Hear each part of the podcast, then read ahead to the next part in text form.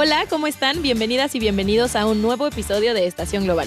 Hoy, como siempre, están conmigo Alfredo y Viri para hablar de los temas más importantes que han sucedido la última semana. Desafortunadamente ya se nos acabaron los Juegos Olímpicos, por lo que tendremos que volvernos a poner un poquito más serios. O eso intentaremos. Como el cambio climático. Chan, chan, chan. Exactamente, hoy platicaremos de la crisis climática de la que hemos platicado las últimas semanas, también del intento de retomar el poder de los talibanes en Afganistán y del paro nacional en Guatemala. Quédense con nosotras que va a estar muy bueno. Once Digital presenta Estación Global. Explicamos los acontecimientos internacionales más importantes de la actualidad. Bueno, yo voy a empezar platicándoles un poquito de Afganistán para recordarles, bueno, quiénes eran los talibanes. Los talibanes tenían el poder en Afganistán hasta 2001, cuando Estados Unidos decidió intervenir después del ataque de las Torres Gemelas. El 11 de septiembre. Exactamente. Bueno, lo que ha sucedido desde el viernes 6 de agosto es que este grupo militar de los talibanes ha invadido cinco capitales regionales en Afganistán. Es interesante que esto ha sido en su mayoría en el norte del país, cuando los talibanes más bien se habían quedado o tendían a quedarse en el sur de la región.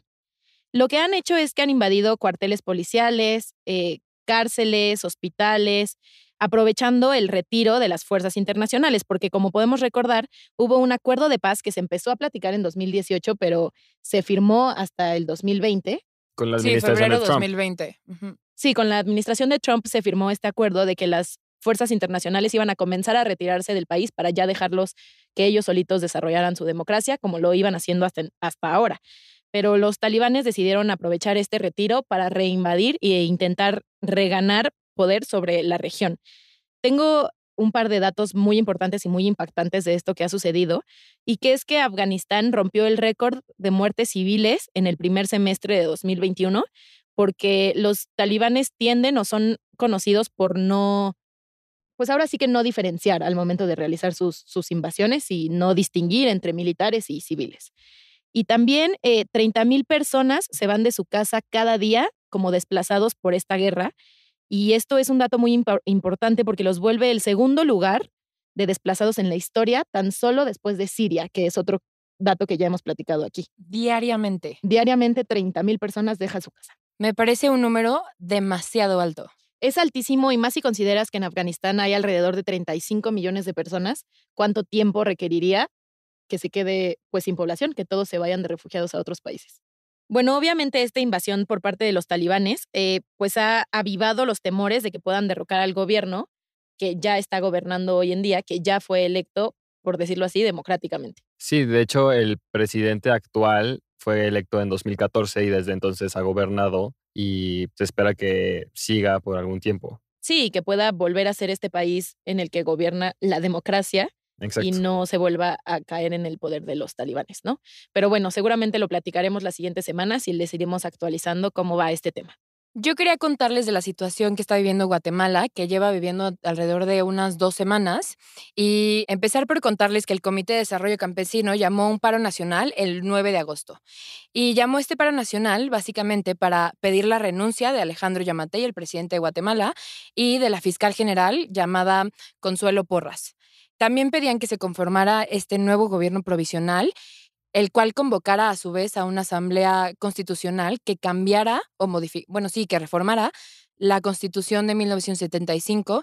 De hecho, la gente que estaba protestando decía que seguir gobernando bajo una carta magna tan vieja era una manera de ser, de ser una dictadura, porque pues esta carta magna ya no defendía los intereses de la población en sí. Además, tenían diferentes denuncias en, todos los carteles que habían puesto. Aparte, en los carteles que se podían ver en las manifestaciones de 40 carreteras a lo largo del país, pedían, aparte de la institución y de este gobierno provisional, denunciaban actos como que los costos de la canasta básica eran altísimos, la privatización de la salud, eh, un negligente manejo de la pandemia y un gobierno muy corrupto. Y sobre este último punto de corrupción, el pasado 29 de julio se llevó a cabo la primera manifestación que se han llevado tres a lo largo de los últimos 15 días, eh, en la cual se manifestaban por el despido de Juan Francisco Sandoval, que era el jefe de la Fiscalía Especial contra la Impunidad, que es este funcionario muy, muy importante en el gobierno de Yamatei, porque era quien estaba eh, dando a conocer todos los casos de corrupción en este gobierno.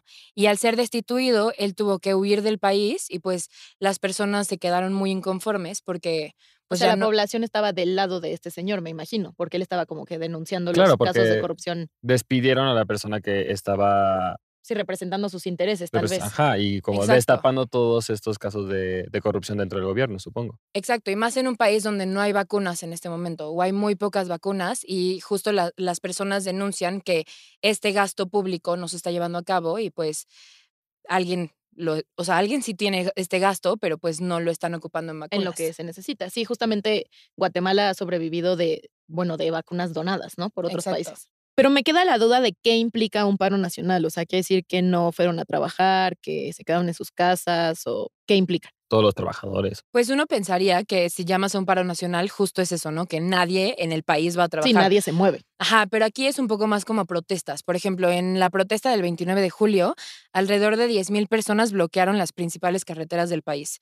Em, y en el, de, en el del 9 de agosto. 9 de agosto, eh, igual se bloquearon alrededor de 40 carreteras, pero pues era, era más como este comité de desarrollo campesino protestando con pancartas y un grito que está fuertísimo, que es hasta que caigan. O sea, que literal quieren que quiten al presidente. Sí, están cero felices con el gobierno de Yamatei, Bueno, igual nos platicará seguro las semanas siguientes qué logra este comité. seguramente. Bueno, y separándonos un poco de temas políticos y yéndonos más a la agenda internacional. A temas depresivos. Llegamos a la parte preocupante. Llegamos a la parte preocupante, así es. Y vamos a hablar del tema del calentamiento global y la crisis climática. Lo que les quiero contar es que el pasado 9 de agosto, el Grupo Intergubernamental de Expertos sobre el Cambio Climático, IPCC por sus siglas en inglés, publicó su sexto informe de evaluación con respecto al cambio climático del año 2021. Y tú, ustedes se preguntarán quién es este ¿Quiénes son esas órgano, personas? ¿Quiénes son esas personas? El IPCC es el principal órgano internacional para la evaluación del cambio climático, o sea, son la máxima autoridad en cuanto a desarrollo y descubrimientos respecto a la situación del cambio climático en general. Y es una organización subsidiada por Naciones Unidas, o sea, tiene el respaldo de, de la ONU.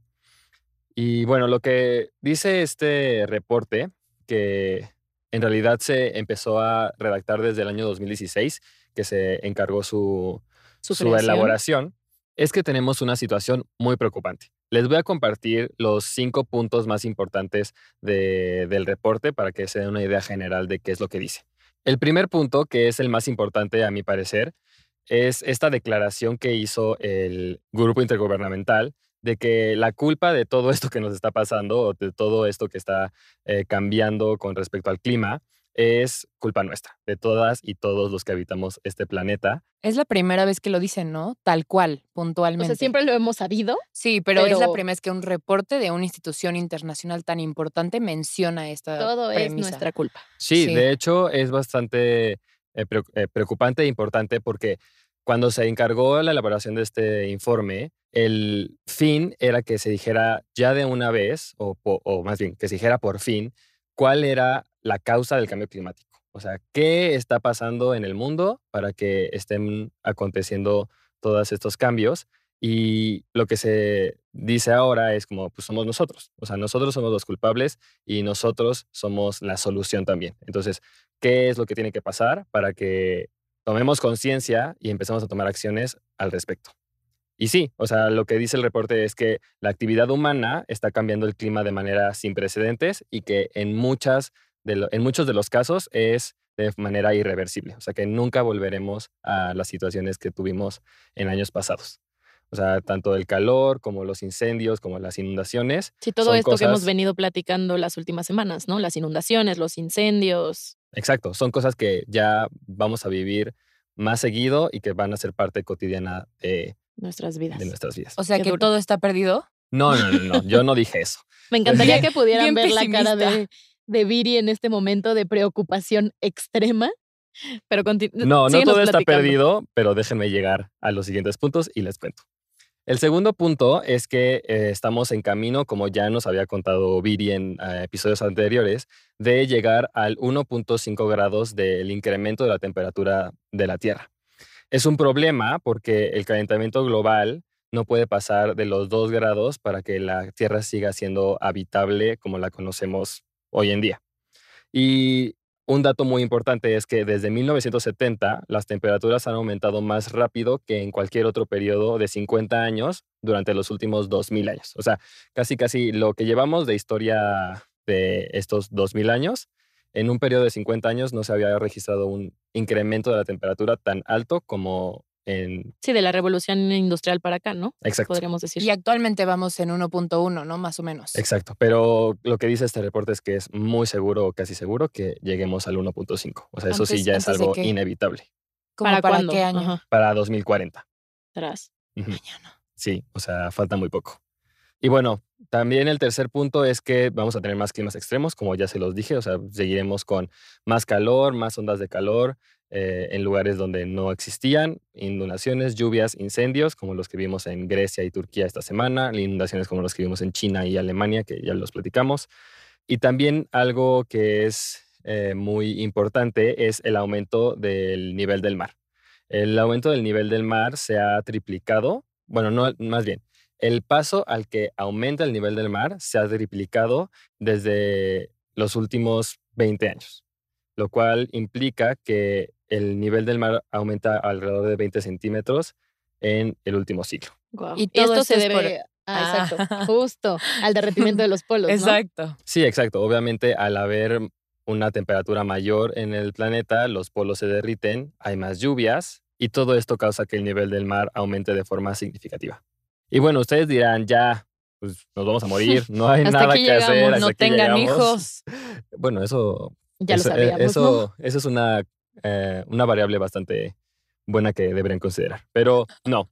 Eh, el quinto punto, y que es también una parte de las virtudes de este reporte, es que no es tan fatalista. Entonces, al final nos dice que si bien hay cosas que ya no podemos revertir, como esto que les digo, lo de los 1.5 y de que van a haber más temperaturas más altas, inundaciones, eh, lo que dice es que todavía hay alguna esperanza y que si se empieza ya a disminuir de tajo las emisiones de gases de efecto invernadero y se deja de abonar eh, emisiones de dióxido de carbono a la atmósfera, para el año 2050 podemos como ver un futuro no tan turbulento y más eh, estable para la humanidad. O sea, sí me parece esperanzador, pero también habíamos platicado que grandes potencias como India, China, etcétera, habían dicho que no había manera de que esto pasara, porque recordemos que su economía se basa en. Exacto. O sea, los, los 10 países que más emisiones de gases de efecto invernadero emiten son China, Estados Unidos, el conjunto de la Unión Europea, que ya discutimos cuántos países son, que no es un solo país, India, Rusia, Japón, Brasil, Indonesia, Irán y Canadá. Entonces, entre esos 10 países se genera la mayor parte de las emisiones y son quienes primordialmente tendrán que empezar a disminuir más de tajo sus, sus emisiones. Quienes dijeron que no lo iban a hacer. Bueno, veamos si, si la publicación de este reporte hace que cambien un poco su... Exacto. La verdad es que este reporte viene en un muy buen momento porque, como ya lo sabemos también, en noviembre de este año se va a llevar a cabo la reunión de la COP en Glasgow donde se van a tomar muchas decisiones muy importantes con respecto a la política de cambio climático de todos los países, global. Y pues esperemos que esto sea una alerta roja para todos los países y, decidan. Y que como hablábamos antes, que se lleven a cabo acciones dentro de los próximos años. O sea, sí, exacto, nada muy, de ya muy mediano plazo, largo plazo. Nada como en el tratado, bueno, en el Acuerdo de París, que es muchísimo más a largo plazo cuando necesitamos acciones mañana. Sí, inmediatas. Sí, esperemos, esperemos ver qué, qué surge de este reporte. Esperemos que sean muy virtuoso para las negociaciones y que se llegue a algún tipo de acuerdo que nos salve a todos.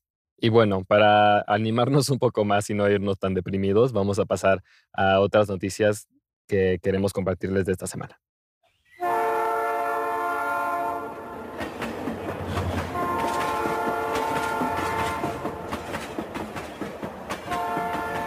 Empecemos por hablar por última vez de los Juegos Olímpicos de Tokio 2020. Como muchos pudieron atestiguar, el domingo pasado en la madrugada de México se llevó a cabo la clausura de Tokio 2020 y pasaron la estafeta, o bueno, esta antorcha olímpica a París, que se llevará a cabo eh, dentro de tres años, en el 2024. Pues me gustaría un poco resaltar, porque la verdad es que resaltar todos los momentos históricos que se vivieron durante los 17 días de Juegos Olímpicos. Sería imposible. Siento que es, ajá, que es imposible. Sí, porque sin duda fueron los Juegos Olímpicos más raros de la historia. Pero si quisieran tener un buen resumen, podrían escuchar nuestros últimos dos capítulos del podcast en los cuales hablamos de diversas historias que resaltan temas como la salud mental, eh, los participantes más jóvenes, los más longevos, eh, nuevas disciplinas, historias que te rompen el corazón y que te hacen creer en la humanidad otra vez. Y pues básicamente yo quería hablarles de cómo quedó el medallero. Estados Unidos quedó en primer lugar, por si a alguien le sorprendió eso, con 113 medallas. En segundo lugar quedó China, en tercero Japón, en cuarto Reino Unido y en, en quinto lugar el Comité Olímpico Ruso. Y Alfredo nos quiere contar por qué el Comité Olímpico Ruso se llama Comité Olímpico Ruso. Y no Rusia. E, Es cierto, es, eh, fui un negligente y no les expliqué durante los dos últimos episodios por qué Rusia no podía usar su nombre. Y es que durante los Juegos Olímpicos de Río 2018, se, no, 2016, perdón, el do- 2018 fue la Copa del Mundo, hubieron varios escándalos de dopaje con, con atletas rusos, por lo cual el Comité Olímpico Internacional multó a Rusia y le prohibió usar su nombre y su himno nacional en las próximas Olimpiadas, que fueron Tokio do- 2020. Entonces, por eso es que si alguna vez vieron alguna competencia de Tokio donde participara una persona ciudadana rusa, su uniforme no decía Rusia, sino Comité Olímpico Ruso. Y tampoco se ponía el himno nacional, justo como mencionabas, cuando ganaban una medalla. Sí, no se ponía. Cuando, se, cuando ganaba algún eh, deportista ruso la medalla de oro, que es cuando se pone el himno nacional del ganador, se ponía una pieza de Tchaikovsky. Que, Lo cual es triste porque ganaron 20 medallas de oro. Pero es bonito porque es Tchaikovsky.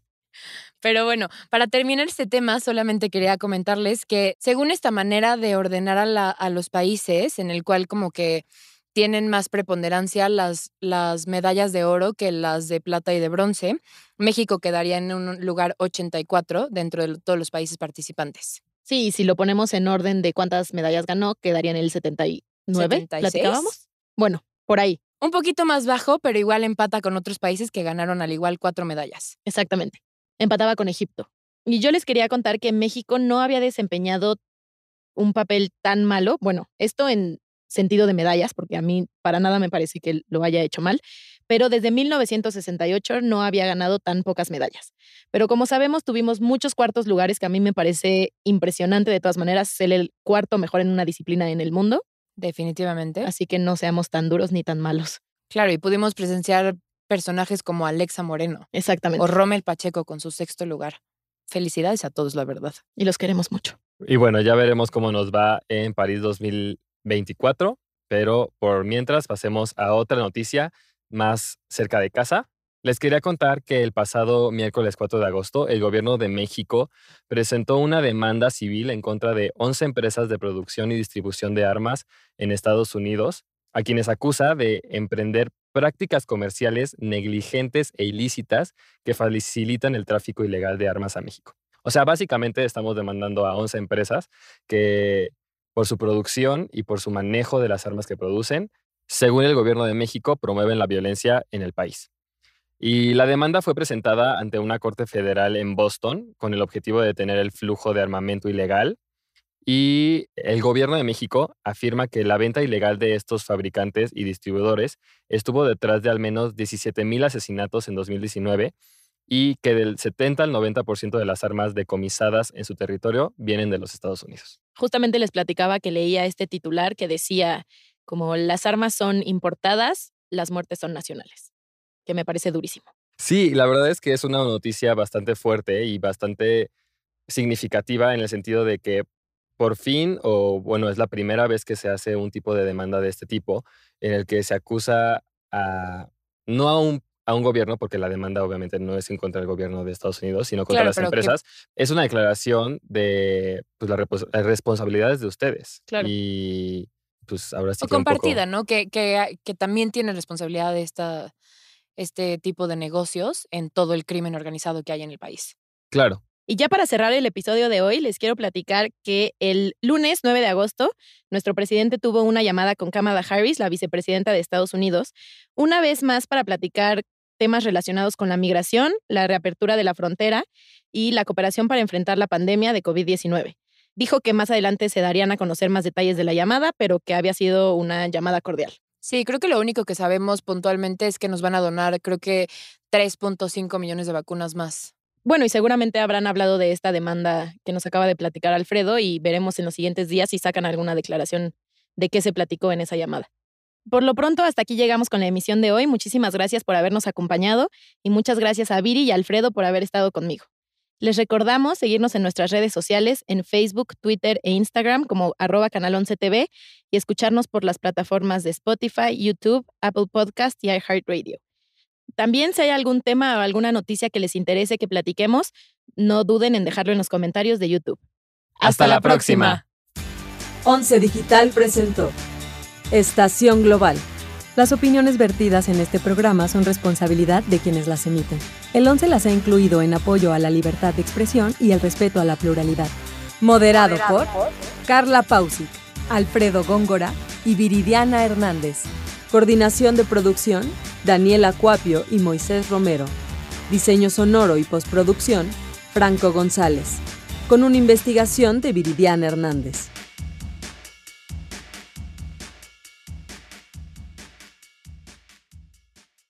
11 Digital va contigo.